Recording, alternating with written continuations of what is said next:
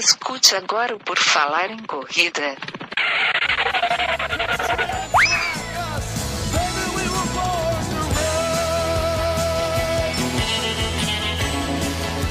Are you ready to run?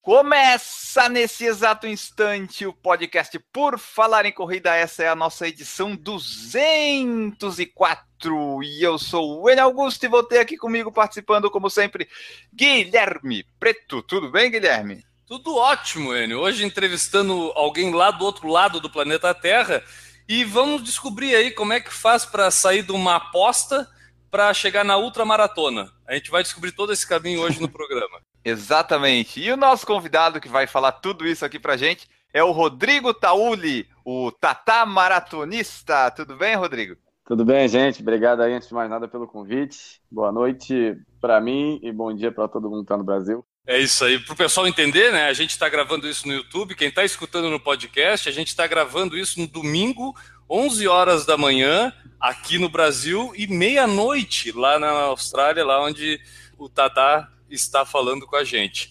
O pessoal que já sabe aí, tudo que a gente falar nessa edição e tiver alguma referência, pode acessar o nosso site, o porfalarencorrida.com, e lá na descrição do post vai estar os links para vocês verem e descobrirem o que a gente mencionar aqui nesse podcast. Também lá no site tem as nossas redes sociais.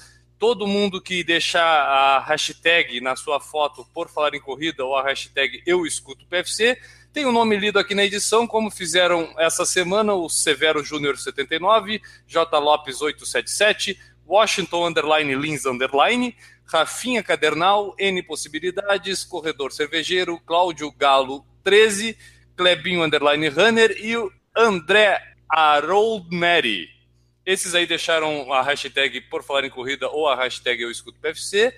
Quem quiser ajudar o Por Falar em Corrida, a gente tem duas maneiras que a gente sugere. Uma é apresentando o Por Falar em Corrida para algum amigo seu que ainda não escuta podcast, essa mídia fenomenal. Eu acho que ele deveria escutar podcast, então você pode apresentar o podcast para ele. E também quem utiliza o sistema iOS e escuta o Por Falar em Corrida através da iTunes, pode deixar lá a sua avaliação com cinco estrelinhas que vai ajudar a gente manter o Por Falar em Corrida no topo podcast de esporte e recreação, né, Enio? Essa semana a gente ainda tá lá no topo, né? Nos top 10 lá, a gente continua lá, né? Estamos sempre, sempre ranqueando os melhores lugares no esporte e recreação, mas tem muito podcast surgindo dessas rádios aí, desses jornais. O pessoal tá tentando competir com a gente, mas estamos lá nos mantendo muito bem.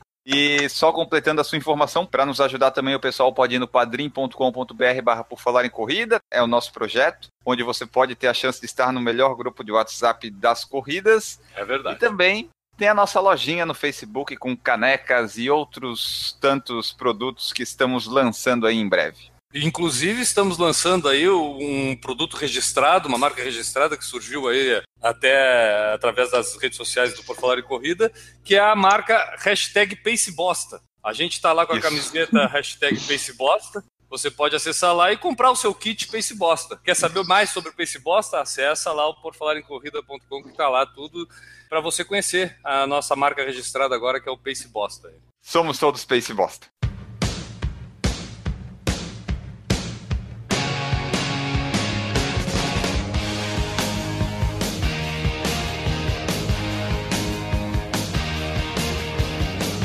Nosso convidado, Rodrigo Tauli, Tatá Maratonista, começou a correr em 2010 por causa de uma aposta. E é isso aí que a gente quer saber, Rodrigo. Como é que foi que, que como é que uma uhum. aposta fez tu começar a correr? E depois a gente sabe que chegou lá em 200 e tantos quilômetros de ultramaratona, né? Mas para começo de conversa, como é que foi que uma aposta te fez começar a correr? Primeiro 252, cada quilômetro conta, então foi cada muito sofrido. Eu faço questão de enaltecer esse número. Mas vamos lá. Uh, em 2010, eu ainda era um rapaz que eu me denomino muito carinhosamente, era um gordo bêbado ainda. Então, eu tinha uns 15, algo a mais quilos dentro de mim. Então, eu tinha um cara no meu trabalho que não gostava muito de mim, não ia muito com a minha cara. E até um belo dia ele chegou e falou: Aí, você é o bonzão mesmo? Aquela coisa de homem, né? Falei: Ah, sou. Ele, então, vamos fazer uma aposta. Falei: ah, escolhe. Ele falou, ah, vamos correr. Isso era meio que julho. Ele falou, ah, em outubro tem uma corrida dessa nova, na época era nova, né? Essa corrida, essas corridas estão tendo agora, das estações aqui no Aterro do Flamengo, no Rio de Janeiro. E a gente treina e faz 10 quilômetros. Quem ganhar, ganha a aposta. Falei, fechado. Menor tempo lá no site, tá bonitinho, ganha. Fechado. Então gerou toda aquela polêmica na empresa, no setor na época. É, a gente não contava um para o outro como é que estavam os treinos, como é que estavam os tempos, né? Porque tudo era novo, tudo era um mistério, para gerar aquela polêmica também legal. Eu ganhei, graças a Deus. Fiz em 53 minutos, ele fez uma hora e dois. Ele tomou uma coça. O lado bom disso. O primeiro lado bom disso foi que eu conheci a corrida e conheci o processo de treinar, ter uma vida mais saudável, uma vida ativa, que até então eu não tinha. Era aquele peladeiro de uma vez por semana com churrasco e cerveja depois. E também o, o, reflexo disso foi que hoje em dia nós somos grandes amigos, somos dos meus maiores amigos, disparado assim.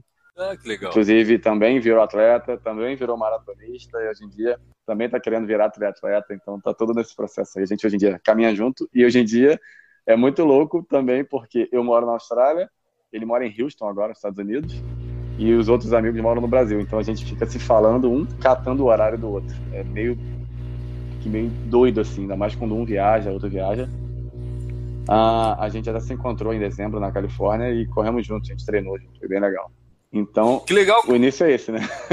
Pô, que, que, legal, cara. E eu, sinceramente, quando começou a contar a história, eu não esperava que vocês tivessem ficado amigos depois. É. Geralmente, quando o cara toma uma coça dessa, ainda mais ele que provocou a aposta, ele deve ficar, uma, assim, é. arrependido eternamente de ter provocado o, o Tatá, né? Mas que legal, cara. Que legal que vocês se tornaram amigos e, e a disputa acabou a, a, a aproximando vocês, imagino eu, né?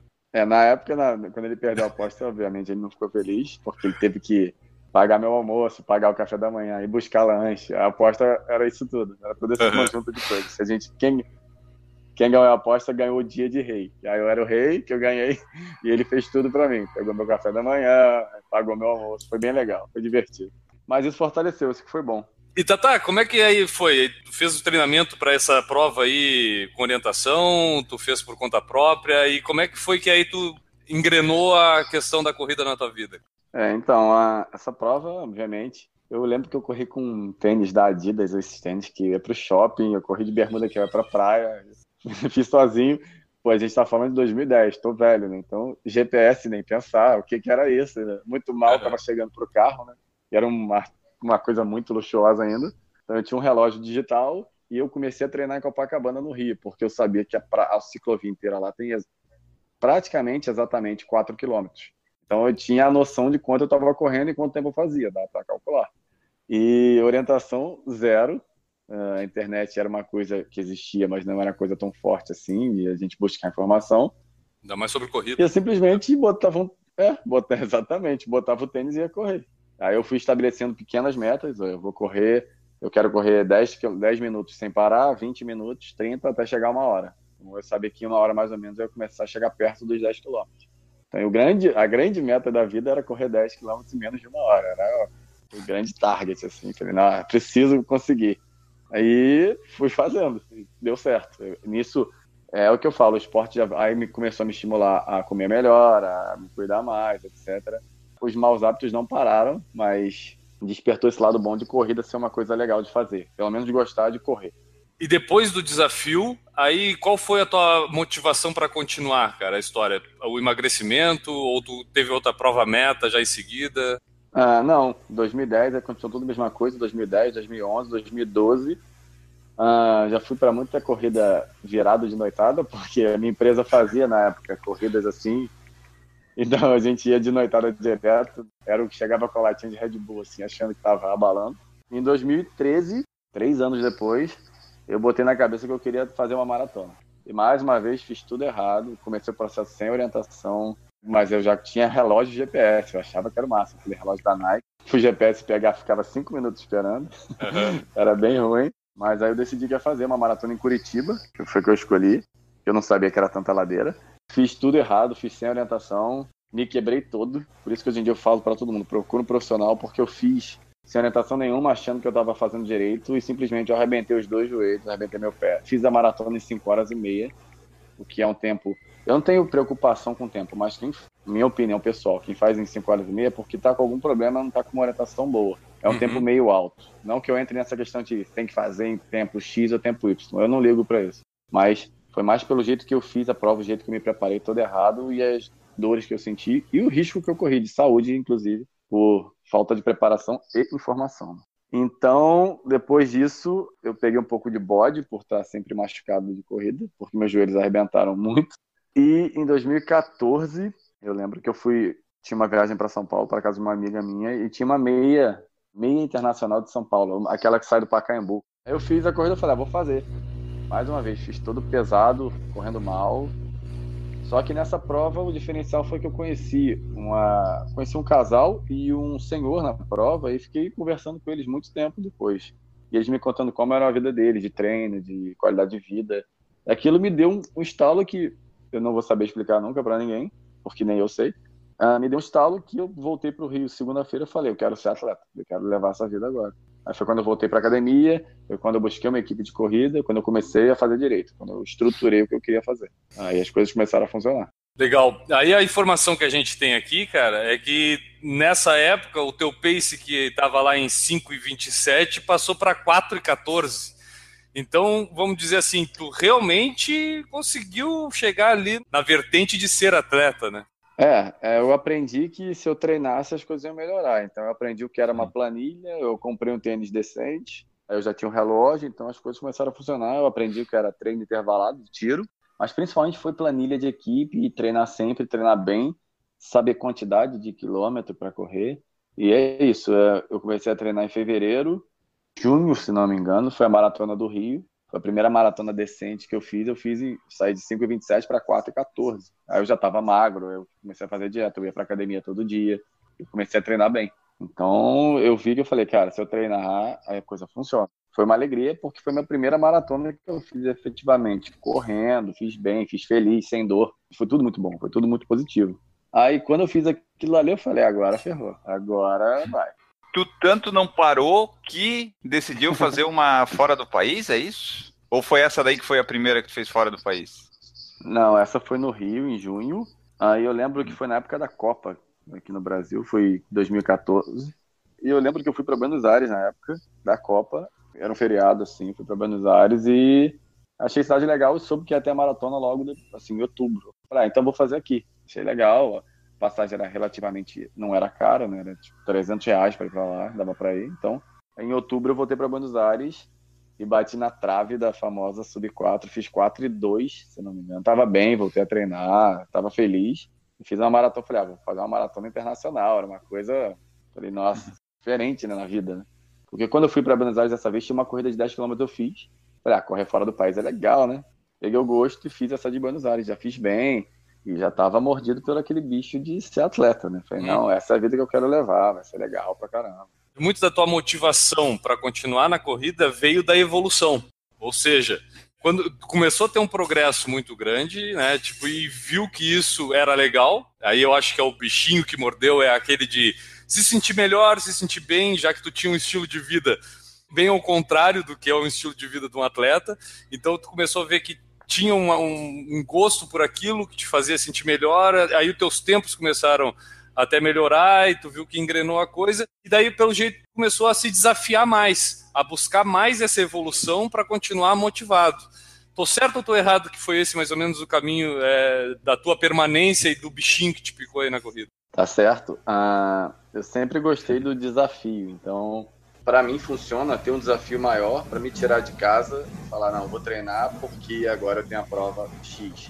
Então, todas as vezes que eu conseguia chegar no objetivo, eu falava, tá, qual é o próximo? É o que eu uso até hoje. Quando eu fechei a maratona de Buenos Aires, eu estava bem, estava treinando direto, não queria parar de treinar. Tinha minha galera de treino já, já conhecia um monte de gente.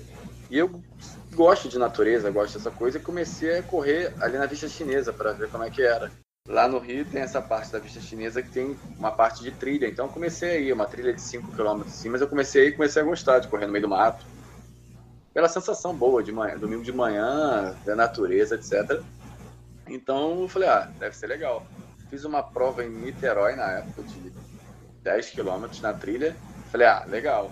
Então na minha cabeça Falei, ah, quem corre 10 na trilha corre 42. Ah, já corri no asfalto, dá pra correr na trilha, vai ser legal. Então, e tinha a prova famosa que é a XC de Búzios, que tem lá no Rio todo ano. É uma prova legal, não só pela paisagem, que é um absurdo, Búzios é internacionalmente conhecido, pelo fato de todo mundo, de muitas partes do Brasil, todo mundo vai. É um final de semana legal a corrida. Eu falei, ah, então vou fazer. Minha equipe ia e a gente, eu falei, ah, vamos, vamos viajar junto todo mundo e vamos fazer. Fiz essa de Búzios e fiz bem também, fiz confortável, obviamente. O tempo não foi ó, mas voltando, eu não sou o cara que liga para tempo, eu ligo para fazer as provas bem. Fiz a prova bem, fiz feliz, tudo aconteceu bem, foi um final de semana excelente. Eu falei, ah, monta, é, também é legal. E eu, por incrível que pareça, eu gosto tanto de correr no asfalto, pela liberdade, que o asfalto você olha para o horizonte e corre, você relaxa, esquece da vida. E na trilha você é uma coisa mais focada, mas ao mesmo tempo você tem a recompensa de estar no meio da natureza, no meio do mato. Eu acho muito legal. Então, eu não sou aquele cara de, ah, sou corredor de montanha. Não, eu sou, sou corredor, eu gosto dos dois. E aí, cara, mas assim, aí tu não ficou só na questão de correr em trilha. Tu também aumentou as distâncias. Então, a Sim. procura por desafio foi por todos os caminhos. Vou aumentar a distância, vou. Só não foi pelo tempo, que é o que tu está dizendo que o teu objetivo sempre foi terminar bem a, a, a prova. Mas aumentar a distância, dificuldade do percurso, tudo isso tu foi incrementando aí no teu escopo de corrida, vamos dizer assim, para se motivar, para continuar correndo. Porque aí veio a ideia da Ultra. E da onde veio essa ideia de fazer Ultra? Não ficar só na maratona de trilha, que já é algo difícil. A ideia da Ultra veio da, da ideia de querer romper limites. Pensei e falei, ah, já corri 42, corri bem. Então eu falei, vou experimentar uma de 50, porque são, aspas, só 8 a mais. Uhum. Vou fazer. Tranquilo. Então, de boa. Aí eu falei, ah, vou fazer. Quero ser ultra, né? É um título legal, você batalha por isso. A corrida tem isso de legal, porque não é só. Não é uma coisa que você pode comprar. Você tem que batalhar, você tem que fazer por merecer. Não interessa se são 8 a mais, 5 km a mais ou 50 a mais. Você que vai fazer, ninguém vai te dar. Sabe? Uhum. Você tem que fazer por merecer. Então eu falei, ah, então vamos ser ultra. Foi um novo projeto. Peguei e me inscrevi na North Face das Agulhas Negras. Nunca tinha visto a prova no Brasil ainda, foi a primeira vez. E esse foi meu maior erro, porque falta de informação, eu não sabia que toda a prova North Face, ela é North Face porque o nível de dificuldade é maior. Foi uma coisa bem... São as provas que mais classificam para Mont Blanc, você ganha aqueles famosos pontos lá, etc. Então me inscrevi, falei, ah, oito a mais dá para fazer. Só que o nível de dificuldade era muito maior, mas era muito maior. E teve, como tudo na vida, teve o lado bom. Como foi uma prova que me quebrou muito, porque por eu não conhecer o nível de dificuldade foi a prova que me mostrou que o limite existe até você conhecer que você pode ir além. Uhum. Então o limite vai estar na cabeça de cada um. A prova de pulso que eu tinha feito em 5 horas e pouco, sei lá, menos de 6, que eram 42, eu fui para lá e fiz 50 em 9 horas e meia. Na verdade foram 55 que eles erraram. Tiveram vários erros na prova nesse sentido. Aí a gente correu Ah, então não foi só mais 8.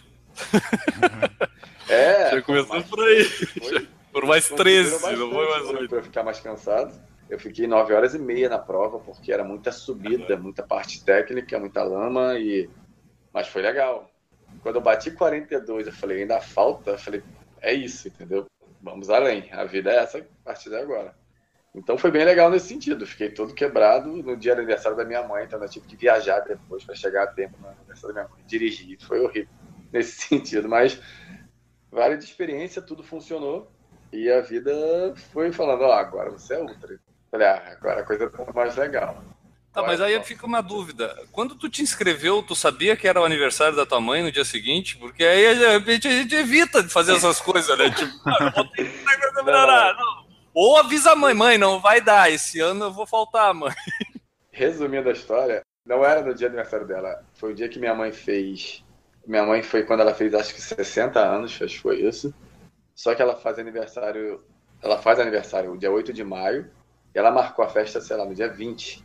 Porque era, era uma data melhor para todo mundo, tinha um salão melhor, etc. Pô, mãe! Não ajudou? Me, juro por Deus, ela me ligou um dia de manhã. Vai fazer o que dia 20? Falei, dia 20? Ela é, eu falei, eu mandei aquele putz. Eu falei, putz, mano. por quê? Falei, por quê? Aí aconteceu isso, mas aí deu tudo certo. É, porque eu vou fazer uma prova de 50 quilômetros, mas os caras vão aumentar mais 5. Eu não sei ainda, mas eles vão aí. Nós dizemos já mais difícil a coisa aí. Surpresas da vida, né? Fazer Total, o quê? é legal. Pelo que a gente tem aqui da tua sequência, cara, aí depois dessa ultra tu fez a Uphill, aqui a Por que, Mizuno... que fez a Uphill tão pouquinho, né? 42 em subida. Caiu os objetivos.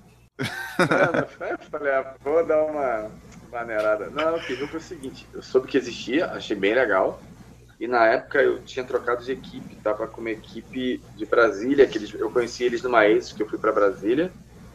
Então eles, chegaram e falaram: ó, o pessoal da equipe tem uma cota de participações na época, eu vou te colocar. Eu falei: pô, legal, né? Vamos lá. Aí falaram: então você, a gente consegue inscrever você, vai ser um dos que a gente vai botar lá para correr. Eu falei: beleza, né?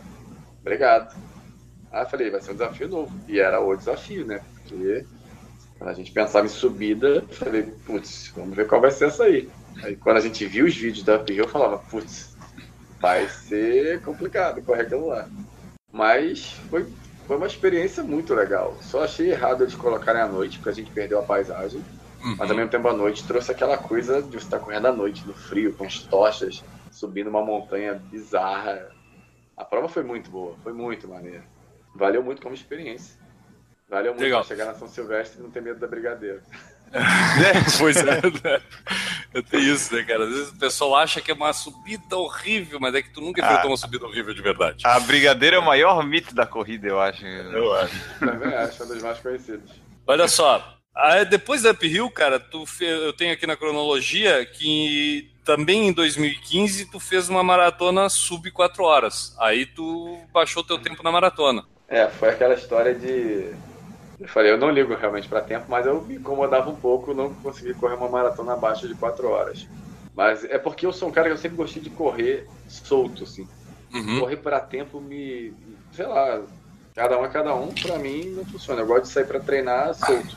Me bota para correr 50 no treino, mas me pede para correr 20 em uma hora e meia. Não vou. O treino é diferente, eu não sou chegado, não adianta. Mas vivemos de desafios e falei, vamos tentar. Falei com o meu técnico, falou, dá pra fazer, vamos lá. Você já bateu na trave quando você tinha bem menos rodagem, então fazer, fazer. Cheguei. É, e tava, e tava afiado, né? Tava afiadinho, porque tu tinha feito a uphill um mês antes aqui, praticamente. Aí treinar para uma uphill e depois encarar. Qual foi, aonde foi essa maratona sub 4 horas? Foi em Porto Alegre. Porto Alegre. Uma maratona tá. ali perto do, do Beira Rio ali. Eu comecei, o meu, dos, o meu grande desafio de 2015 era esse, era primeiro correr a maratona sub 4, mas ao mesmo tempo fazer da, da maratona uma coisa normal. Uhum. Correr uma maratona, assim, sem ser aquela coisa, não, você só pode fazer duas maratonas por ano. Existia esse mito aí. Falei, ah, não, maratona tem que ser uma coisa normal. E foi fluindo. Eu falei, então vou fazer uma em menos de quatro horas. Aí tinha essa de Porto Alegre que ia ser à noite, toda plana. Eu falei, ah, melhor coisa, né? Aí me inscrevi na prova e fui lá, foi relativamente bom, foi tranquilo o treinamento, eu vi o quanto doía correr mais rápido, quanto era pesado correr olhando pro relógio o tempo todo, sair de casa treinado, preocupado com o pace. Mas funcionou muito bem, funcionou muito tranquilamente. Eu fiz em 3 horas e 48. Não vou fazer menos que isso, eu acho, porque o treino é difícil, não me dá o mesmo prazer, então prefiro fazer essas doideiras que eu faço aí da vida do que ficar treinando forte assim. Então vamos aqui, ó, vamos, vamos recapitular até esse final de 2015. Essa maratona sub 4 horas foi outubro de 2015. Só que, Sim. lá em fevereiro de 2014, é quando tu decidiu que tu ia ser atleta. Ou seja, provavelmente não imaginava nem o que, que era sub 4 horas na maratona. Aí, é. em outubro desse mesmo ano, tu foi fez a tua primeira maratona internacional. Depois, em novembro, já fez a maratona trail em Búzios. Já fez a primeira ultra em maio de 2015, já encarou a Rio e já foi para a maratona sub 4 horas em outubro de 2015. Ali eu acho que, de repente, a gente pode ver que aqui tu já sabia que podia encarar desafios que tu conseguiria, de repente, se superar. Resumindo, eu acho que a tua confiança aqui se estabeleceu. Eu acho que como corrida, de repente, tu percebeu que, independente do tamanho do desafio, tu teria a disciplina e a confiança para encarar ele e tentar superar ele. Foi por isso que a partir daí tu começou a engatar provas grandes, como por exemplo a Conrads, que foi a tua corrida de maio de 2016? Conforme eu fui fazendo essas coisas, esses desafios, eu vi que, foi o que eu falei, dependia só de mim, dependia de treino. Então, eu gosto de treinar, eu gosto de ter vida de atleta. Como depoimento pessoal, virar atleta me tornou uma pessoa melhor, entendeu? Me tornei um ser humano melhor, a qualidade de vida melhorou no trabalho, eu sou um cara mais calmo, então tudo ficou melhor na minha vida. Então, isso me motivou sempre mais a ter desafio, porque eu sabia que eu ia treinar mais. E eu peguei o gostinho de, de realização, de batalhar para alguma coisa, batalhar bastante, né? Porque a gente sabe a rotina que é, todo mundo que uhum. corre que tá ouvindo, sabe a rotina como é que é de treinar, acordar cedo, se dedicar, porque é uma dedicação muito forte. E eu decidi que ia me dedicar muito, e assim eu fiz. Então, eu comecei a sentir que o prêmio para tudo que eu me esforçava era muito grande. Então, eu resolvi me dedicar muito, por isso que eu comecei a me desafiar cada vez mais. E depois dessas provas que eu fiz de, de outubro, Up Hill, etc., eu precisava de um gás novo, eu precisava olhar para frente e falar, cara, vou ter um projeto. Foi quando eu comecei, eu comecei antes da Sub 4, eu comecei a usar o termo projeto. Então, é o projeto X. Então, eu focava uhum. naquele projeto. Então, o projeto Sub 4 foi o primeiro, se não me engano. Acho que sim. Eu falei, agora o projeto é Conrads. Eu falei, cara, a Conrads é a grande meta. O pessoal da minha equipe sempre fez. Eu tinha uma galera que tinha feito e falavam que era a melhor prova do mundo, a melhor prova disparada, que todo mundo se emocionava. Eu falei, ah, eu quero ver qual é. Eu quero fazer. 89 no asfalto assustavam, mas faltavam seis meses para a prova. Eu falei, seis ou sete? Acho que sete. Eu vou ter sete meses para me preparar e eu não estou indo do zero agora. Eu sou um maratonista que faz uma maratona de uma forma efetivamente até normal. Eu não precisava maratona, não se tornou mais uma coisa que metia medo. Eu respeito muito, é uma maratona, vai ser sempre uma maratona, só que não metia medo mais. Eu falei, então agora o desafio vai ser a Conrad, que era em maio de 2016. Foi em subida ou descida? Eu fiz descida porque eu não sou bobo, né? ah, então tu só fez uma? Só uma. É só, obrigado pelo só, cara. É, o Eno, o Eno faz todo dia 89 quilômetros descendo, né? Tu não quis fazer o back-to-back, -back, então? Cara, vou te falar que não é nem por medo do back-to-back, -back, porque como a gente é brasileiro, as coisas são muito caras, para falar a verdade, eu ainda vou fazer. Eu, obviamente eu não vou pegar a back-to-back. -back. Penso um dia voltar lá para fazer a parte subindo. Mas é uhum. é porque eu, a minha cabeça pensa da seguinte forma: o dinheiro que se gasta para ir lá e fazer, eu gostaria de ir para outra prova, entendeu? Não que a corrente não mereça, eu acho que merece muito. Acho que é a prova que mais me emocionou até hoje, porque foi a primeira grande barreira que eu rompi, entendeu? Até então eu treinei 50 e pouco, nem tinha treinado 60 km ainda. Eu não sabia se eu era capaz de correr. Quando você olha no teu relógio, você vê que você passou de 70 km, você fala, cara, você vai muito além, eu tô além do onde podia. Ao mesmo tempo, da, o cagaço que deu quando você, no início da prova você passa pela placa você vê, faltam 87. Eles fazem isso, não sei pra que eles fazem isso, mas eles fazem. Aí faltam 87. Eu falei, não faz isso não, gente. E mete muito medo. Foi quando eu aprendi que, na prática, o que o meu amigo Rodrigo, um casal de mentores que eu tive da Conrad, Rodrigo e a Najala, ele falou, cara, vai ter horas na prova, prova de altos e baixos. Quando você estiver bem, você foca. Quando você estiver mal, você respira. E foi o que me empurrou. E foi absurdamente irada a prova. A prova é muito maneira, são 90 quilômetros de gente nos dois lados da estrada, vibrando por você. Você chega num estádio de cricket lotado. É uma emoção absurda, cheio de brasileiros. Você encontra vários brasileiros, você vê a bandeira do Brasil em vários lugares. Você vê o povo gritando Brasil. Eu terminei com a bandeira no alto, né? Carregando a bandeira, então o pessoal grita Brasil, eles conhecem a bandeira. É muito maneiro. Uhum. É muito boa. Que legal, cara. Isso não é a primeira pessoa que a gente escuta esse depoimento da Conrads e eu não tenho pretensão de fazer ultra, mas se eu fosse fazer uma, eu ia fazer de tudo para tentar fazer uma Conrads, cara. Eu acho uma corrida emblemática mesmo assim, apesar da medalha ser aquela coisinha pequenininha, mas eu não dou muito bola para medalha, é, é bem legal. Chamaram de a menor, a menor maior medalha do mundo. Né? Ah, com certeza. Com certeza. A medalha é muito e... pequena, assusta quando você pega, parece que estão de sacanagem, mas você olha a medalha. Pô, corri 89 para essa coisinha aqui, né? Mas é legal, mas é legal. E uma coisa que vamos aqui falar, eu acho que o Nishi, quando teve aqui o Ricardo Chizak falando com a gente, ele, ele também participou da Conrads, e ele comentou que a prova de descida, a gente fala que é descida, mas é que não é uma descida constante. Ela tem trechos de sobe e desce também, e vamos dizer, o desnível total, claro, é negativo, mas não é uma prova que seja somente descida. Não, pelo contrário, ela sobe muito. Você vai num, Sobe e descida o tempo todo. A grande descida vem depois dos 65. Olha. Até então ela sobe e desce o tempo Putz. todo. Então tem é. gente que fala, ah, vai ser só descer. Você acha que você solta o freio de mão e vai embora. E ainda conversei uma. Antes da prova, uns dois meses antes, eu conversei com o Adriano Bastos. Uhum. Ele falou: se prepara porque a descida é pior, porque a descida castiga mais a sua perna.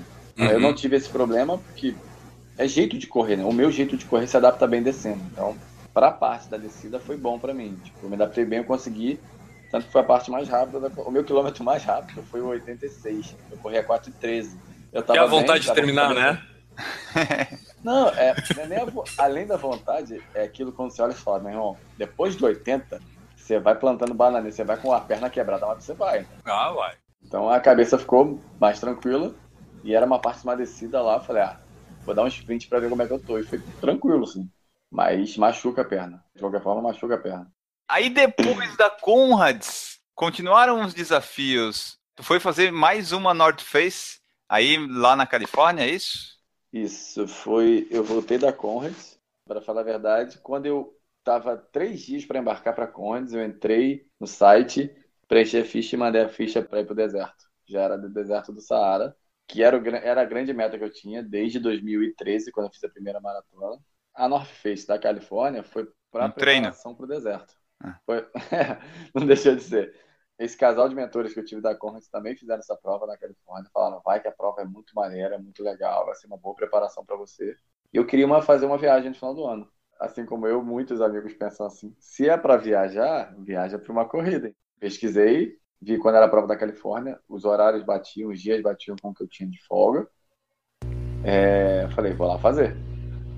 Então, é uma prova muito maneira. É uma North Face, então o nível de dificuldade é muito grande, porque a gente ia de nível do mar a 700 metros de altitude toda hora. Acontece mais seis vezes na prova, se não me engano.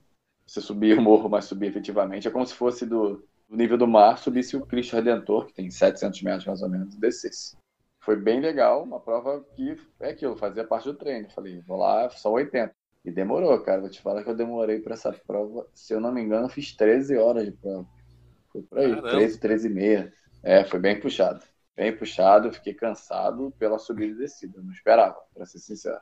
Porque, além disso, além de tudo, infelizmente, depois da Conrads, eu descansei, mas eu comecei a fazer algumas corridas, fiquei bem até setembro, outubro em outubro eu machuquei. A, minha canela meio que deu uma arrebentada. Eu sempre tive a famosa canelite, né? A partir de outubro a minha canela meio que arrebentou e ficou muito difícil de treinar. Então eu passei a ter dificuldade e muita dor para treinar. Então isso foi me atrapalhando, me atrapalhando, me atrapalhando. E para a Califórnia, que foi essa na Face, doeu muito. Então eu, não consegui treinar o que eu queria e eu não fui bem como eu queria. Penei um pouco para fazer a prova, mas eu falei, ah, vamos fazer, né? Então vamos lá fazer, deixa quieto. Foi bom, foi férias, minha mãe foi me encontrar, já estava aqui na Austrália. Uma viagem que foi bem legal. Bem legal mesmo. É a prova, mais uma experiência de vida que você, via, você vê o quanto vale a pena treinar e ter essa vida de corredor que a gente tem. Em é que região da Califórnia é essa prova? Ela foi em São Francisco, na Califórnia, do lado da Golden Gate, aquela ponte mais famosa. Tem uma reserva florestal muito, muito gigante. Uhum. E a prova é dentro desse parque lá deles, ecológico, é bem grande. Assim. Legal. Aí tu fez aqui os, os 89, 90 quilômetros da Conrads, depois encarou esses 80 quilômetros da Ultra North Face aí, e aí resolvesse extrapolar a barreira dos 100 quilômetros, foi isso? Foi, mais uma vez, pela pilha de pessoas que eu conheço que correm, um casal que eu conheci do Brasil falou, não, vamos fazer. Essa prova chama Tarawera, aqui na Nova Zelândia, aqui no caso que está do lado de mim, é bem perto, são três horas de avião só. É, para nós é aqui é... na Nova Zelândia, aqui no planeta Terra, ali na Nova Zelândia. eu vou te falar que depois que eu vim morar na Austrália, ficar num avião 10 horas é fácil. Esse meu amigo que mora em Houston, a viagem Houston, Rio de Janeiro, são 10 horas e meia, eu acho, de avião. Eu falei, cara, você se dá bem, você tá só 10 horas de voo. Pra Austrália são 30, entendeu? Nossa! Você esquece que você tem bunda, porque ela parece ah, que tá na mala. Esquece que existe chão, é, de tanto tempo que fica exatamente. no ar é muito tempo, é muito cansativo. Então, pra gente é tranquilo. A prova aqui na Nova Zelândia, eu falei, ah, beleza, então tô do lado de casa, uhum. dá pra pegar uns diazinhos rápidos e ir lá correr. Mais uma vez, era mais uma que fazia parte do plano pro deserto. Uhum. Mais uma vez, eu, eu ainda tava machucado, tava mal. Mais uma vez, eu não consegui treinar o que eu queria, do jeito que eu queria. Comecei a ter dificuldade com isso. Mas eu falei, ah, vamos lá, né? E essa prova foi a mais traumática da vida. Pela primeira vez, eu quase desisti, quase mesmo, de eu parar, conversar com o médico. Os caras da. Sabe quando o cara da ambulância já te olha e fala, pô, vou ter que levar esse cara. tava mal, não conseguia mais correr. No quilômetro eram 102, num lugar paradisíaco. Foi chamar, a cidade chama Rotorua, na Nova Zelândia. Então, um lugar muito legal, muito maneiro. Eu postei um vídeo no 42, eu tava bem. Postei vídeo no Instagram, mãe, tô bem. Eu só faltam 60 agora. Tava, tava feliz. No 80, o meu joelho direito quebrou.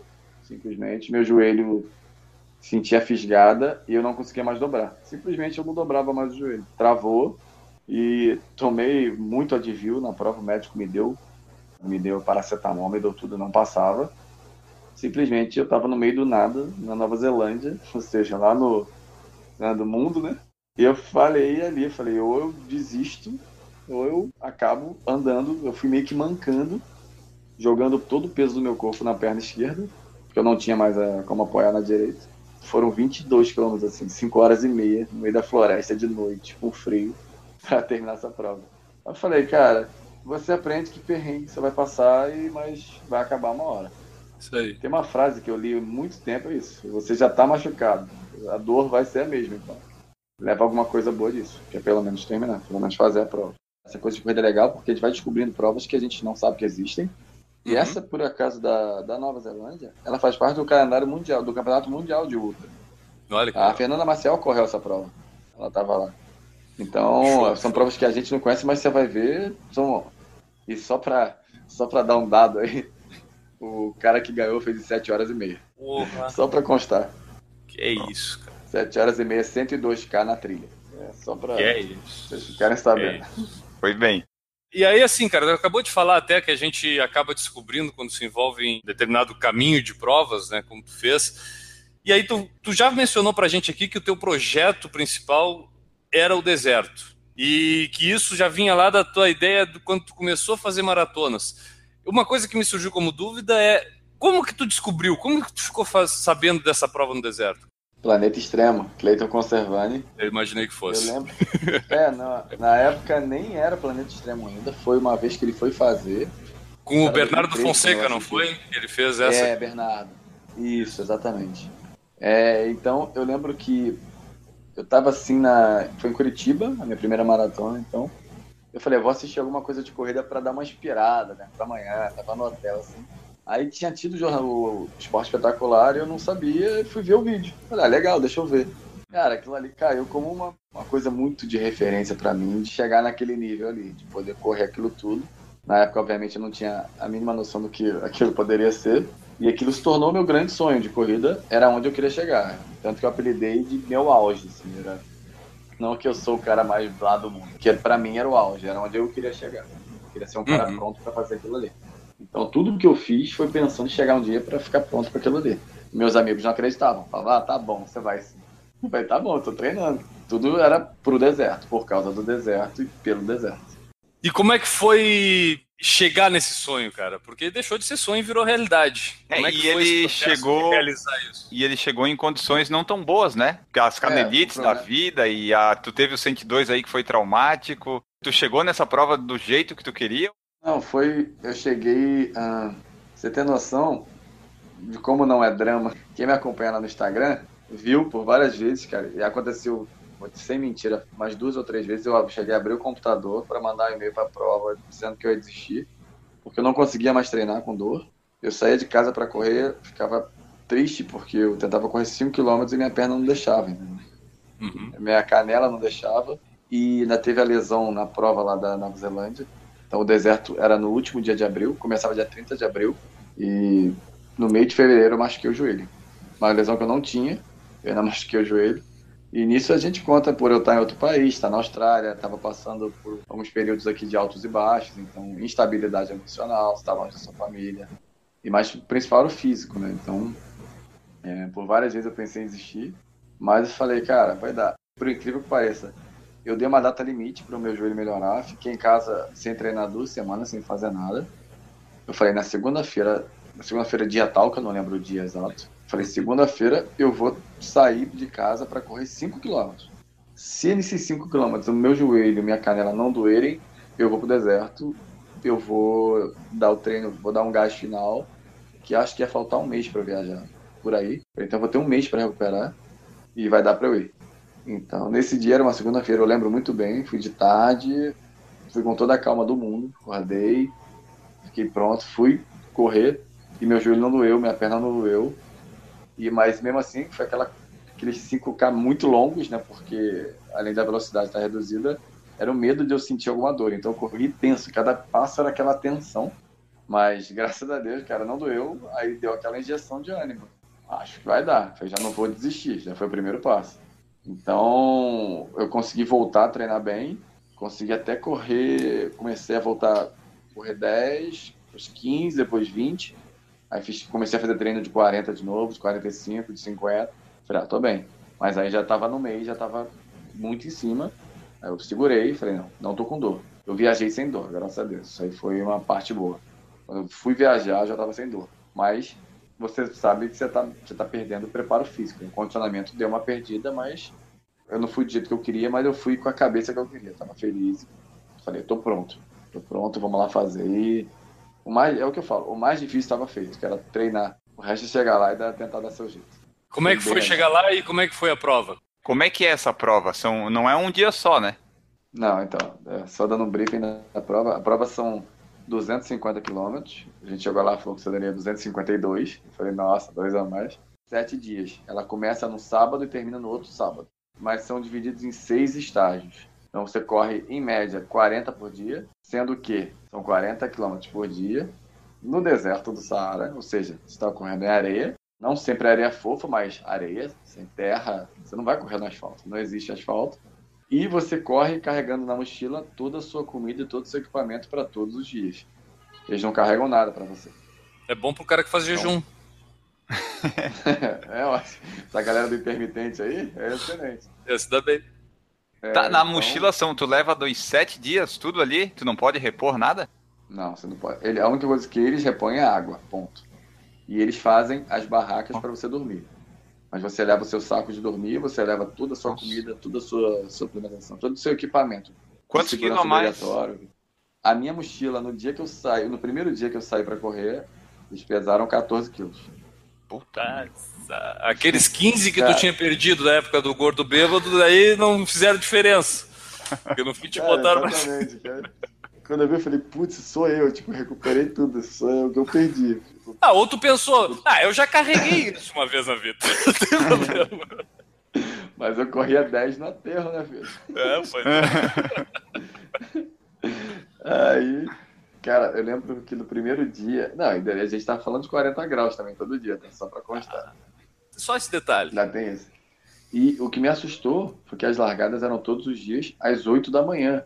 Eles nem para dar o mole de começar às 6, não. Começava às 8 todo dia. A regra da prova. Então, o pessoal que reclama aí da minha maratona internacional do Rio, que começa às 7, 8, vocês não sabem o que é sofrer, não. Então... A 20 graus, 25 graus. No asfalto? 30. No asfalto. 30 é fácil, cara. É. 30 tá tranquilo. Então, no primeiro dia do Brasil só tínhamos eu e outro brasileiro, o Rafa, o Rafael que eu conheci lá.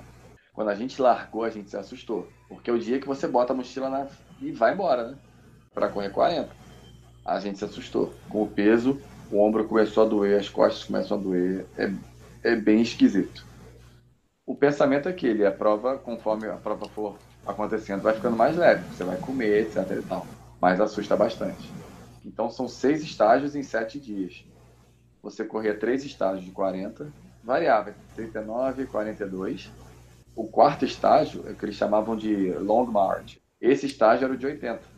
Mas você tinha dois dias para fazer. Ah, bom. Você começava num dia e podia terminar no outro. Então eu cumpri esse estágio, cumpri dois dias também. E depois o quinto estágio era de mais 40 e o último estágio era de 10. 3 de 40, 1 de 80, mais 1 de 40 e 1 de 10. Então, nós correndo os três primeiros dias, é aquilo, cara. É tudo muito esquisito e você descobre várias sensações. O pior, uma das piores coisas para mim foi o fato de eu nunca ter acampado na vida, porque assumo, criado por vó, né? O famoso criado por vó. então, é, eu nunca tinha acampado e quando você vai ver, eu estava numa tenda grande com mais sete pessoas. As pessoas roncam, as pessoas acordam de noite, as pessoas tossem, as pessoas espirram. Peidam. E eu, infelizmente, Peidar O que preocupa o Enio? O que, que vai preocupar o Enio? Ah, um baita de um fedor, né? ó. Não, é todo É, mundo o comendo suor comida já tá chegando desidratada. bem já, o cara imagina. Sete dias no deserto. O peito, vou te falar que é tranquilo, porque você fica sete dias sem tomar banho, entendeu? É isso aí. Não tem onde tomar banho. Você não toma banho, simplesmente não toma.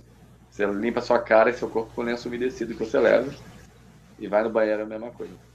Esfoliação de pele com areia depois. Uma delícia. Você chega de noite, você vai deitar, você tá com terra em você. Você fala, cara, eu paguei Como é que estar essa aqui areia embaixo. entrou aqui? Tu já fica porque tem, deve ter areia até, né? Tipo, E não vai sair. Cara, eu lembro que no último, quando eu cheguei no hotel, passei um cotonete na orelha, saiu, parecia um batom, assim, sabe? Chocolate. Horrível. Meu problema era esse, eu tenho sono muito leve, então eu acordava muito, prejudicou demais, que eu não conseguia dormir bem nenhum dia. Nenhum dia eu conseguia dormir bem. Prejudicou muito meu descanso, a minha recuperação. Mas você se acostuma, come comida desidratada, só bebe água quente. Vocês não têm noção, maior que a fome era a vontade de tomar alguma coisa gelada. O que eu mais imaginava no deserto era uma Coca-Cola gelada. Eu falei, cara, que é muito uma lata de Coca gelada. aí. Não tinha, você sabe que você não tem. Você não tem espelho. Eu fiquei sem me ver sete dias, fiquei com saudade de mim mesmo. Eu não via, me via, mas sete dias. Sem Então, celular não também? car- Não tem, não tem sinal de Não, celular, é. não tem onde carregar. Sete dias não, sem ele não tinha É. celular, ele usava Wi-Fi no deserto. Ele. Ah, se tivesse, eu Pô, pensava em ir. Você imagina, cara, sete dias sem postar nada no Instagram? Deus livre, chega a dar calafrio. Ah, e daí a prova ela tinha como acompanhar online? Tipo, a tua família aqui no Brasil conseguia saber onde é que tu tava ou não tinha como Tinha saber? porque pelo site eles divulgavam o resultado. Você cruzava lá. Só que quando você fala eles divulgavam, quando todo mundo acabava a prova, eles pegavam os dados, baixavam para o computador deles. Alguém pegava um carro, dirigia duas horas e ia para a cidade, onde tinha sinal, mandar as informações, subir para o site, entendeu? subir foto, etc. Nossa. Então minha- foi o que acalmou o coração da minha mãe, que eu mostrei para ela o site, mostrei para os meus amigos, então a galera começou a entrar no site, ver que eu cheguei, porque registrava o meu tempo e tal, e eles começaram a soltar as fotos. Então, mãe a mãe, né? Minha mãe viu que eu tava vivo lá, indo, etc, e via meus tempos, ela falou, pô, ainda não morreu, tá de boa. E eu cheguei pra minha mãe e falei, mãe, fica tranquila que tem um seguro obrigatório na prova. Se eu morrer, já mandei enviar meu corpo pro Brasil, tá de boa. Eles fazem, né? Beleza. Aí, cara, você simplesmente você vai e faz, entendeu? Mas é, é aquilo, você chega da corrida. A média, vou te falar, a nossa primeira maratona. 40 no deserto é maratona, vai. Não, não é 42, mas é maratona. A gente fez a primeira em 5 horas e meia. Falei, cara, a gente tá muito bem, a gente, pô, a gente é sinistro. A segunda já foi em, sei lá, 7. A terceira em 8. E vai ficando complicado, porque você chega da corrida, come mal, né? Porque come comida desidratada, tipo, não ficava com fome, mas você vai ficando fraco. Aí você deita, já acorda, dorme mal, acorda para correr de novo, mochila pesada nas costas, fica sem ombro nenhum. E, principalmente, eu tenho o que eu chamo de pé de fresco, né? A minha pele é muito fina. Então o meu pé começou a ficar muito detonado de bolha. Tipo, detonado lê-se, o dedo mindinho, foi qual? Foi o esquerdo. Perdeu a pele. Então as, os meus dois calcanhares abriram. Então era uma coisa, era uma dor muito grande nos pés para correr. E o deserto tinha vários tipos de terreno, desde areia fofa, areia de praia mesmo, a uma areia dura com pedra. Então tinha mais muitas partes eram você pisava em pedra praticamente, não tinha como desviar. Era, só cabia ali. Então era uma tortura muito grande a dor nos pés, todo dia, todo dia. Bolha de sangue, normal, cara. Você vira uma MacGyver. Comecei a tirar, teve prova que eu tive que tirar o tênis no meio da prova, pegar o alfinete que prendia o número de peito, furar meu calcanhar, tirar o sangue e voltar a correr. E a dor você incorpora como parte da vida. Mas daí terminamos feliz a prova, né? Realizado. Feliz e magro. A prova mais difícil foi os 80, que eu fiquei muito mal, o cansaço bateu, eu passei mal, fiquei caído. Fiz em 23 horas, eu virei à noite na estrada, Nossa. etc. Só, é, foi bem complicado. E detalhe, eu cheguei das 23 horas às 7 e meia da manhã. Eu larguei às 8 da manhã de um dia, cheguei às 7 e meia da manhã no dia seguinte da corrida, e já tinha nascido o sol. Então, como o sol tinha nascido, você não dorme mais, porque a barraca a gente mediu. A gente botou um termômetro na barraca, tava marcando 53 graus dentro, quando o sol nascia. Eita. de leve. Porque, só como adendo, a corrida dos 80K foi o dia mais quente de toda a história das provas deles. Eles organizam várias provas, né? Tem na China, tem no Atacama, tem no Saara e tem na Antártica. Esse dia bateu 45 com um vento de 50 km contra a gente, vindo da terra. Então era um vento quente. Imagina um secador de cabelo gigante ligado contra vocês, sendo que subindo ainda, que era uma parte meio que de subida. Então foi um inferno na terra. Eles davam água de 10 em 10 quilômetros. Eram os postos para você pegar água, posto médico e tal. Nessa prova eles começaram a mandar carros de emergência para os 5 quilômetros no meio, porque o pessoal tava ficando sem água, tava, tinha gente passando mal. Foi o dia que 17 de 100 pessoas, 17 quebraram nesse dia. Todo mundo mal. É o dia que todo mundo desiste. Quem tem que desistir, desiste nesse dia. E eu cheguei desses dois dias, não pude dormir. Então eu tive que ficar acordado, porque realmente não dava para dormir pelo calor. E no dia seguinte tinha mais uma maratona para fazer. Mas fica o, o ensinamento para a vida, e é o que eu falo para a galera que corre e tal. Você aprende que ali é a cabeça. Como tinha passado por aquilo tudo ali, já tinha feito três maratonas e uma ultra, era a última maratona. Eu falei, é a última maratona, então hoje acaba. Foi a minha melhor maratona, que a cabeça estava leve e a gente fez a, a, última maratona. Foi a minha melhor colocação, foi vigésimo pouco nesse dia, porque a gente estava feliz. A gente começou a correr e estava feliz. Tudo funcionou. Imagino que aí conquistar esse sonho, que alguém estava falando que começou lá quando começou a correr, que tu viu na TV a, a, prova e aí tu chegou lá e fez isso, cumpriu isso. A sensação de cruzar a linha de chegada ali, cara, é, foi de completar um ciclo? Foi de chegar no meu auge, foi de chegar onde eu queria desde sempre. No último dia, que eram 10 quilômetros, quando eu vi a linha de chegada, eu não conseguia mais falar, não conseguia mais. É um sentimento muito, muito louco e muito, muito bom porque é, é uma frase batida, mas é a maior verdade. O filme que passa na cabeça é um absurdo. É um absurdo de tudo que eu passei para chegar até ali. E não só de corrida, foi de vida, de abdicação de várias coisas que a gente que treina sério passa, todo mundo que está escutando passa. Mudança de vida, porque eu mudei de país, passei por uma transformação muito grande no meio disso tudo e, e junto com isso tendo que treinar, junto com isso não abandonando minha vida de atleta quando eu tô triste eu vou correr, quando eu tô feliz eu vou correr. E eu sou um cara que se dedica bastante, eu treino muito. Então, tudo isso foi contribuindo para chegar ali e fazer o que eu queria. Foi, foi muito legal. Foi uma sensação que eu nunca mais vou esquecer. O vídeo dessa corrida tá lá no meu Instagram. E no final da, da corrida, o cara veio me entrevistar. Eu falei uma frase que eu saiu na hora. Eu falei: faça isso, faça coisas que você vai se lembrar para sempre. Foi isso. Hum. Uma coisa que pode acontecer o que for na minha vida. Aquilo ali eu nunca mais vou esquecer. Ponto. É muito legal. Muito mesmo. É o tipo de coisa que a gente não esquece, não porque tá vendo uma foto, não porque tá escutando, porque tá. É porque viveu, né? Tipo, fica marcado. Se tu fechar os olhos, aquilo vai sempre viver na tua memória. Em detalhes, eu sei as sensações que eu tive, os momentos que eu tive, e aquelas imagens nunca vão sair.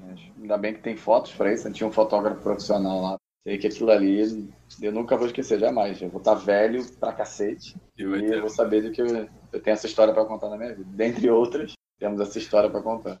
E cara, depois de toda essa jornada aqui, que tornou um cara que fez uma aposta com um colega de trabalho num ultramaratonista, um cara que encarou o deserto, o que, que a gente pode esperar agora em diante? eu tinha me prometido, prometi para minha mãe, prometi para os meus amigos, falei, agora eu vou dar uma descansada, um mês sem fazer nada. E, pô, vou relaxar, vou ter mais vida social. E duas semanas depois eu entrei na academia postando a foto que eu comecei o projeto para Iron Man. Eu não aguento parado. eu comecei o projeto agora para Iron Man, já tinha decidido isso. Falei, ah, depois do deserto, se eu tiver algum projeto, vai ser o Iron Man. Pelo desafio. Porque eu cheguei onde eu queria na corrida, cheguei o que eu queria fazer, realizei um sonho. E o Iron Man vai ser. Eu sou. Desculpa a palavra, mas eu, eu, me, eu me denomino um cocô nadando, então sou muito ruim nadando. E é o esporte novo, então essa parte de transição, de poder nadar no mar, eu acho muito legal, muito legal mesmo. Então resolvi me desafiar para isso. Em maio do ano que vem, no Ironman de Floripa, eu vou fazer.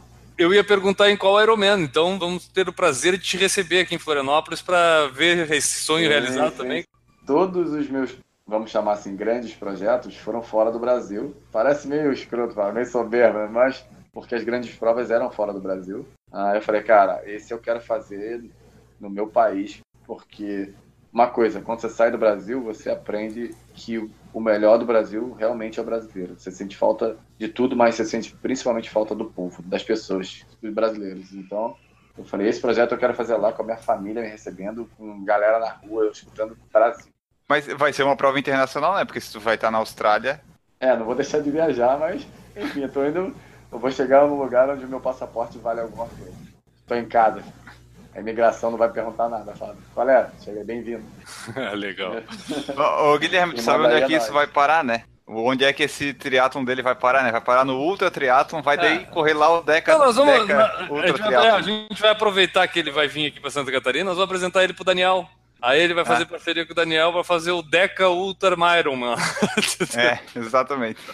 Eu prefiro não conhecer esse tipo de gente porque contagia. Ah, sim. A gente tá pois é. vendo?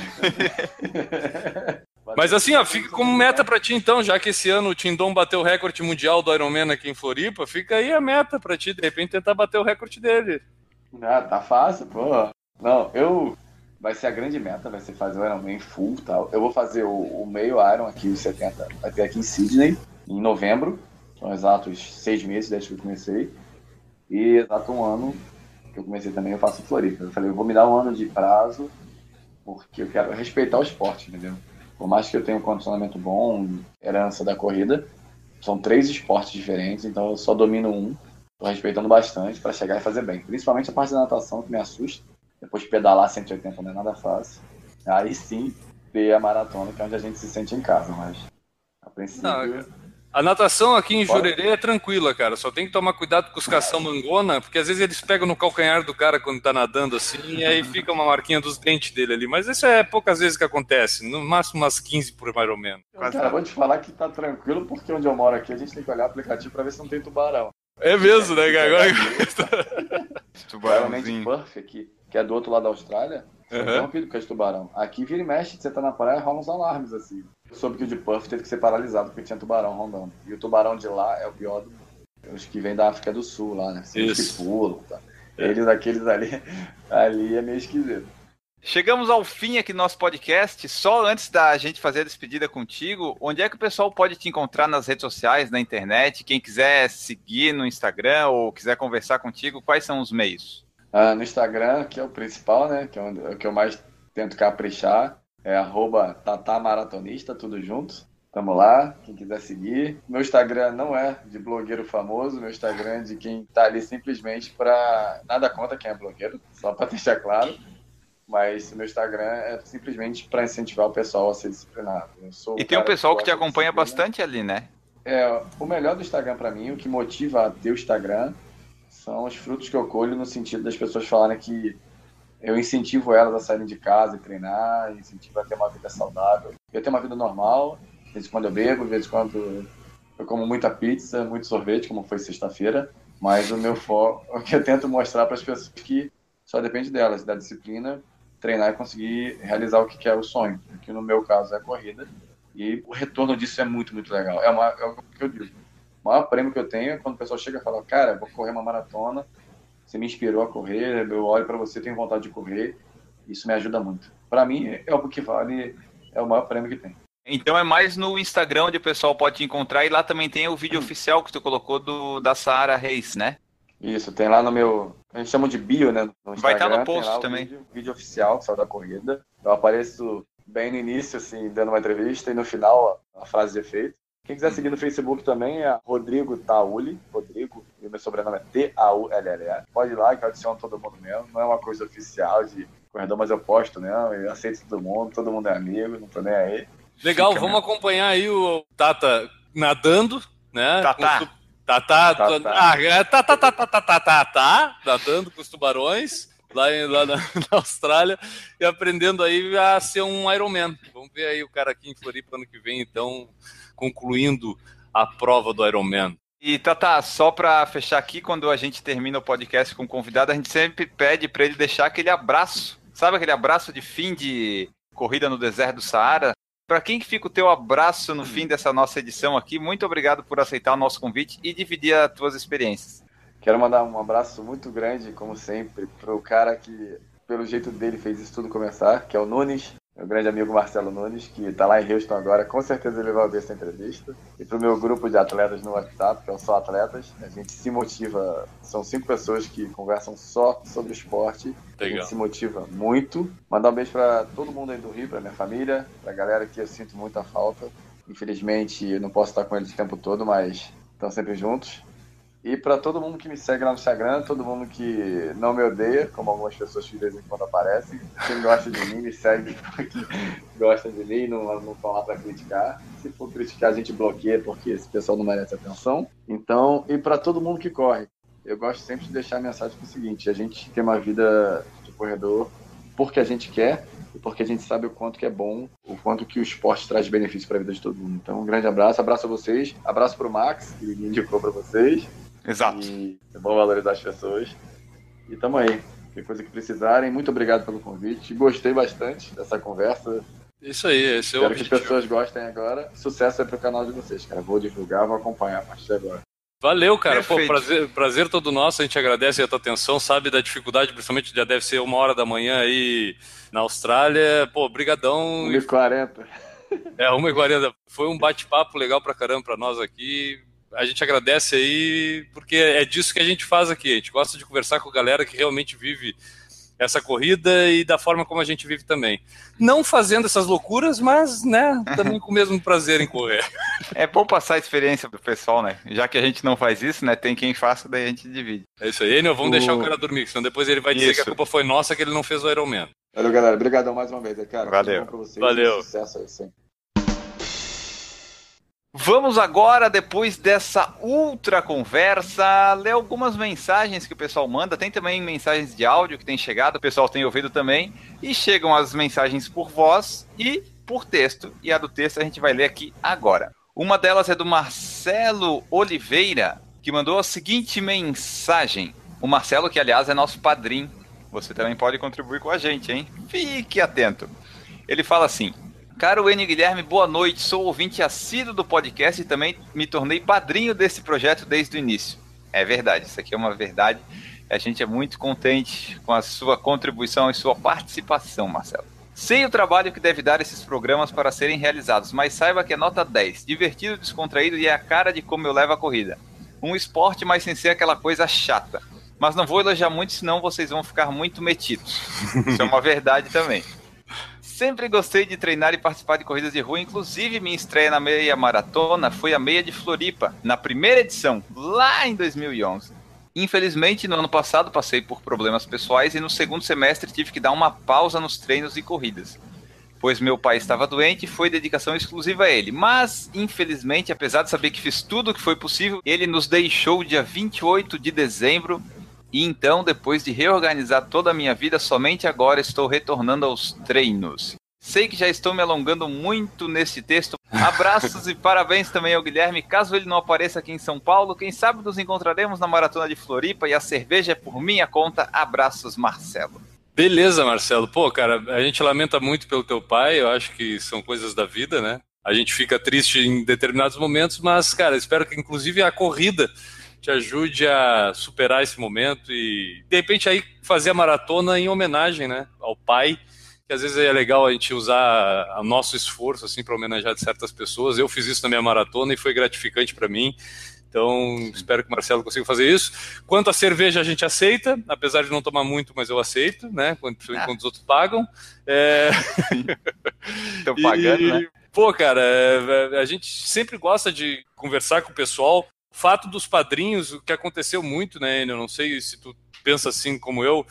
é, a gente acaba escutando coisas que a gente não imaginava sobre podcast, né, cara? Tipo, a gente sempre soube É. que tinha gente que escutava e que tudo.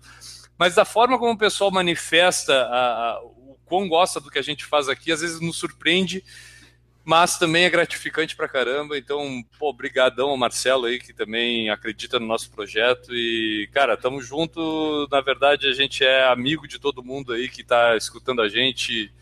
E a gente curte isso aqui, né? Curte, ô, curte demais. E essas mensagens são um baita motivador para continuar. Pô, isso é verdade, cara. Tipo, se a galera soubesse o quanto a gente se motiva com cada mensagenzinha, às vezes por mais simples que seja, mas saber que a galera dedicou um tempinho ali a escrever pra gente o que, que acha aqui, ou pra mandar um oi que seja, assim, é, é legal pra caramba.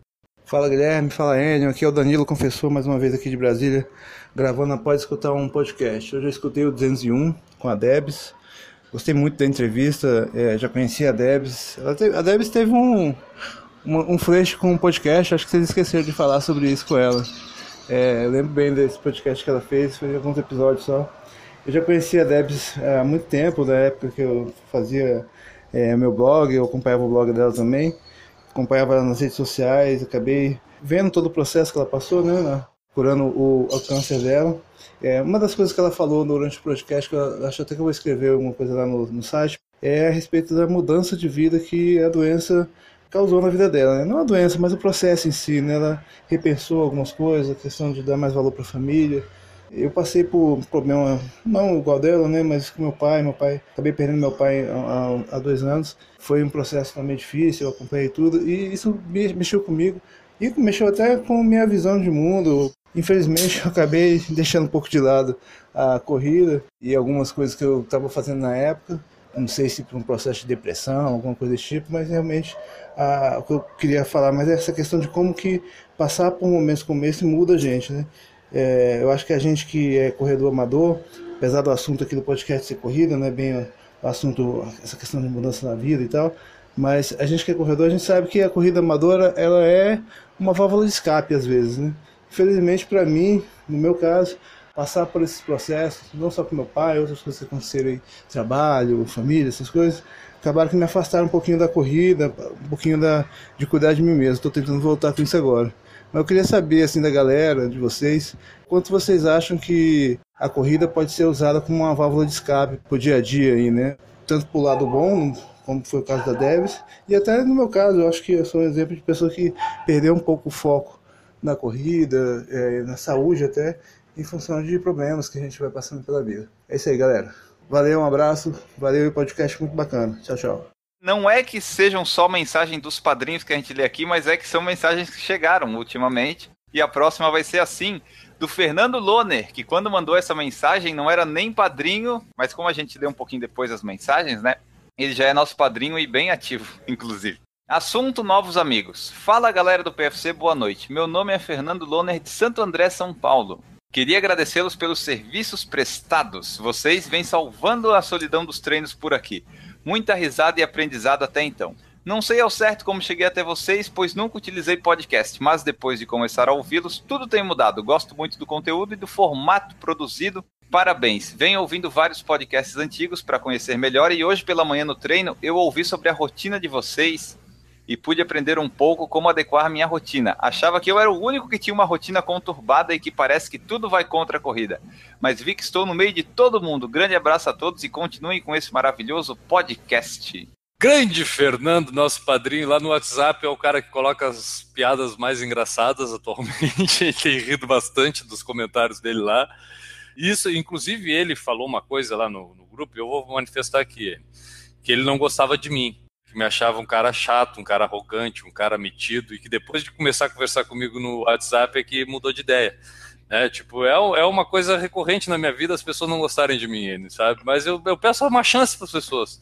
Me deem uma chance que eu vou mostrar que eu sou uma pessoa legal. Pelo menos eu vou tentar disfarçar que eu sou uma né, para vocês. a gente vem tentando isso desde o início do podcast, né? A gente vem mostrando o Guilherme e tal, tal, tal, o pessoal vem conhecendo. Aí quando ele conversa no WhatsApp, aí que. Aí sim. Aí o pessoal se, né, se solta, né? Se sente livre em falar merda comigo e aí percebe que eu sou um cara legal. Mas, cara, o Fernando é gente boa pra caramba. Ele falou aí da questão da solidão dos treinos e sobre a rotina, cara. E uma das coisas legais é a gente é, procurar conhecer um pouco mais do mundo da corrida, ver vídeos de outros canais de YouTube, conversar com pessoas, seguir gente no Instagram. Não é simplesmente pela interação e o número de curtir. É porque a gente começa também a se identificar e às vezes não é se conformar, mas perceber que a gente não é o único que tem uma vida atribulada, que às vezes não consegue treinar direito, que não consegue às vezes desempenhar da forma como a gente queria na corrida porque muitas vezes, quando a gente fica sozinho nesse mundo, a gente se cobra às vezes a mais. Né? Tipo, um dia de treino às vezes parece um martírio na tua vida, ou parece um dia que falta um treino, parece que acabou todo aquele teu projeto que vale mais a pena desistir do que continuar correndo. E, meu, 98, 99% das pessoas que praticam a corrida são amadores, cara, e tem vida fora da corrida. Ou seja, a gente é comum como todos os outros. E às vezes eu, eu fico um pouco triste quando eu vejo pessoas se cobrar demais na corrida, achar que fez uma corrida ruim quando fez uma maratona que não foi abaixo de sub 4 horas, ou que fez uma meia acima de 2 horas e 10. A gente está para se divertir. Se não está gostando, se está sendo martírio, então larga. Vai fazer outra coisa que seja para te divertir. Porque se é pro lazer, para tu fazer uma cobrança e sentir pressionado em correr, velho, não vale a pena, cara. Eu não sei o que, que o Enio pensa. O que, que tu acha, Enio? Não, exatamente. Não vale porque, tipo, se tu vai ficar se pressionando assim, então tu tem que dar um jeito de ser profissional e ganhar dinheiro com isso, né? Porque daí tá, beleza. Tem alguém te cobrando e tal, tu tá ganhando por isso, mas a gente tá só se divertindo, a gente só gasta. Não pode se cobrar tanto. Tanto o caso do Tata, que conversou com a gente agora há pouco. Tem que fazer treino de 50, 60, 70 quilômetros, encaixa na rotina. É, não é fácil. Ele mora na Austrália, longe de todo mundo. Seja 5, 10, 20, 50 quilômetros, todo mundo tem a sua rotina e vai ter algumas alguns empecilhos ali, daí tem que ir ajustando. Só não pode é fazer como uma obrigação, né? Se ficar sempre obrigação, uma hora você vai parar. E aí foi o que aconteceu com o Loner aí, que escutou o nosso podcast, deve ter escutado lá que a gente também passa trabalho e às vezes fica semana sem treinar. E se identificou com a gente aí, cara. Pô, brigadão, Fernando. A gente conversa mais lá no WhatsApp depois. Olá, amigos do PFC. Aqui é o Danilo, confessor, novamente falando de Brasília. Rapaz, estou começando a ficar com uma vergonha. Não é vergonha ali, é porque é vergonha de mim mesmo, né? Toda vez que eu vou gravar o áudio, já tá saindo os áudios que eu gravei outras vezes. Eu acabo de me escutar, eu fico achando que eu falei muita bobagem. Mas eu vou continuar, eu prometi, cada vez que acabar um podcast, eu vou gravar um áudiozinho. Acabei de chegar em casa aqui de uma caminhada. Hoje o podcast que eu escutei foi o do Emerson, que ganhou a São Silvestre, né? Gostei muito do podcast, cara, que legal. Ah, eu acho que vocês estão, muito afiados para fazer entrevista. As entrevistas foram ótimas, as perguntas, né, estão sendo ótimas, as outras entrevistas também. Mas o, o cara fala bem pra caramba, o cara tem história para contar. Ele é muito esclarecido, gostei demais. Eu não, nunca tinha é, escutado as opiniões dele em outros lugares, então pô, foi muito bacana. É, parabéns e eu imagino que tenha sido um trabalho enorme por ele para colocar o áudio do, do entrevistado legal, porque parecia que o microfone dele não estava bom, né? Eu escutei com fone de ouvido aqui, bem atento, né? Eu tava caminhando, mas dava para escutar bem. Imagino que foi uma trabalheira. Bom, mais uma vez, parabéns aí para vocês. Continuem nessa levada aí. Eu acho que galera tem que começar a, incentivar quem conhece aí histórias de corrida para apresentar para eles o podcast, porque eu acho que vocês estão achando aí realmente um modo legal de divulgar esse, esse esporte que a gente gosta tanto. É isso aí, parabéns para vocês. Desculpa aí a gagueira aqui, que o negócio acabei de chegar de caminhada. Tô aqui fazendo um monte de coisa e gravando áudio ao mesmo tempo. Um abraço, tchau, tchau. E eram essas as mensagens de hoje. Muito obrigado, pessoal, que está mandando. Ainda temos mais algumas para ler aqui, mas serão lidas nos próximos podcasts. E agora a gente vai chegando no fim aqui da Ultra Podcast. Já estamos no quilômetro 230, mais ou menos, dessa aventura. E tenho que avisar do padrim.com.br que a gente já falou aqui um pouquinho antes, que é o nosso projeto de financiamento coletivo, onde você pode colaborar com um, cinco reais, como por falar em corrida, pode colaborar com 200, mas cinco já nos ajuda muito, pode nos ajudar a manter esse lindo podcast humilde, o melhor podcast, o mais antigo do Brasil no ar. Pode fazer como fazem Andressa Rodrigues, Cíntia Aires, Família Neri, Lorna da Silva, Luiz Fernando de Oliveira, Marcelo de Oliveira, Natan Alcântara, Regis Chachamovic, Renata Mendes, Roberta Pereira e Washington Lins. Todos eles contribuem também aqui com a gente no podcast. E também nós temos a lojinha no Facebook, você pode conseguir canecas personalizadas, porta-copos, mousepads, enfim, várias coisinhas. Você entra em contato com a gente. Em breve vai ter novas camisetas, como já foi mencionado aqui e vocês vão ficar sabendo. Vamos embora, Guilherme Preto. Para quem fica o seu abraço nessa edição? Cara, o meu abraço, eu estava aqui fazendo uma outra coisa aqui, enquanto tu estava falando aí os recados finais, estava percebendo uma coisa, aqui no, nesse planeta que a gente vive, chamado planeta Terra, é, a gente tem cinco continentes aqui. A gente tem a América, a Europa, a Ásia, a Oceania e a África. Aqui no Por Falar em Corrida, a gente já falou com gente da América, né? Inclusive do norte da América. Vamos falar lá, a Renata, a gente já falou com ela. Já conversamos com pessoas da Europa, diretamente falando lá da Europa. Já falamos hoje, então, aqui demos o check na Oceania. Enio, tá faltando entrevistar alguém na Ásia ou na África. Então, para esse pessoal que corre na Ásia ou na África, um abraço para vocês. Quando tiver um tempinho para falar com a gente, fala aqui que tá faltando a gente completar isso aqui para falar com cinco continentes aqui no Por Falar em Corrida. Exatamente. É bom, né? de- se você conhece alguém que mora aí nessa região, manda pra gente que a gente quer entrevistar essa pessoa que está aí do outro lado do mundo ou aqui pertinho na África, né?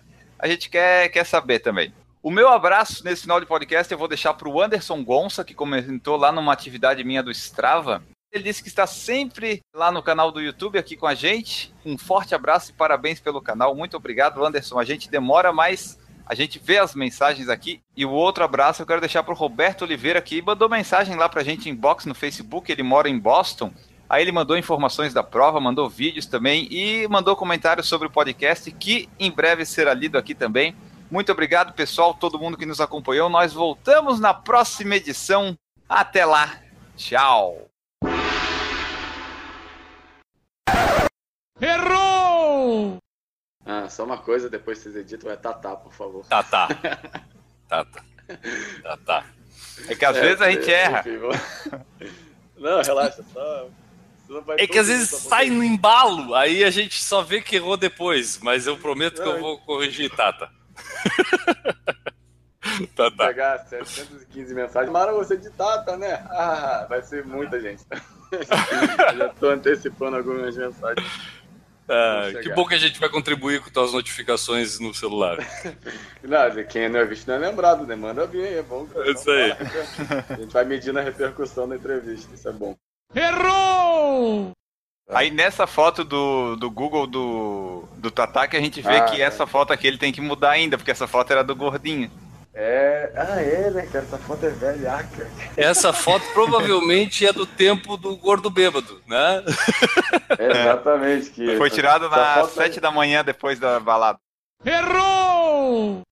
Nem que mostrou agora pra nós aqui o, o Tata na, na Nova Zelândia. Tatá. Tatá.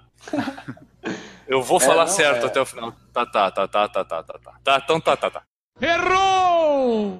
Tem muitos bons lembranças da cidade de vocês, cara. Já fui pra carnaval aí, fechada do Gui, já fui pro Folianópolis. Então Pô, não fala da minha peixada, cara. Eu, eu procuro divulgar, porque sempre dá muita A gente fechada do aqui. Gui é tua?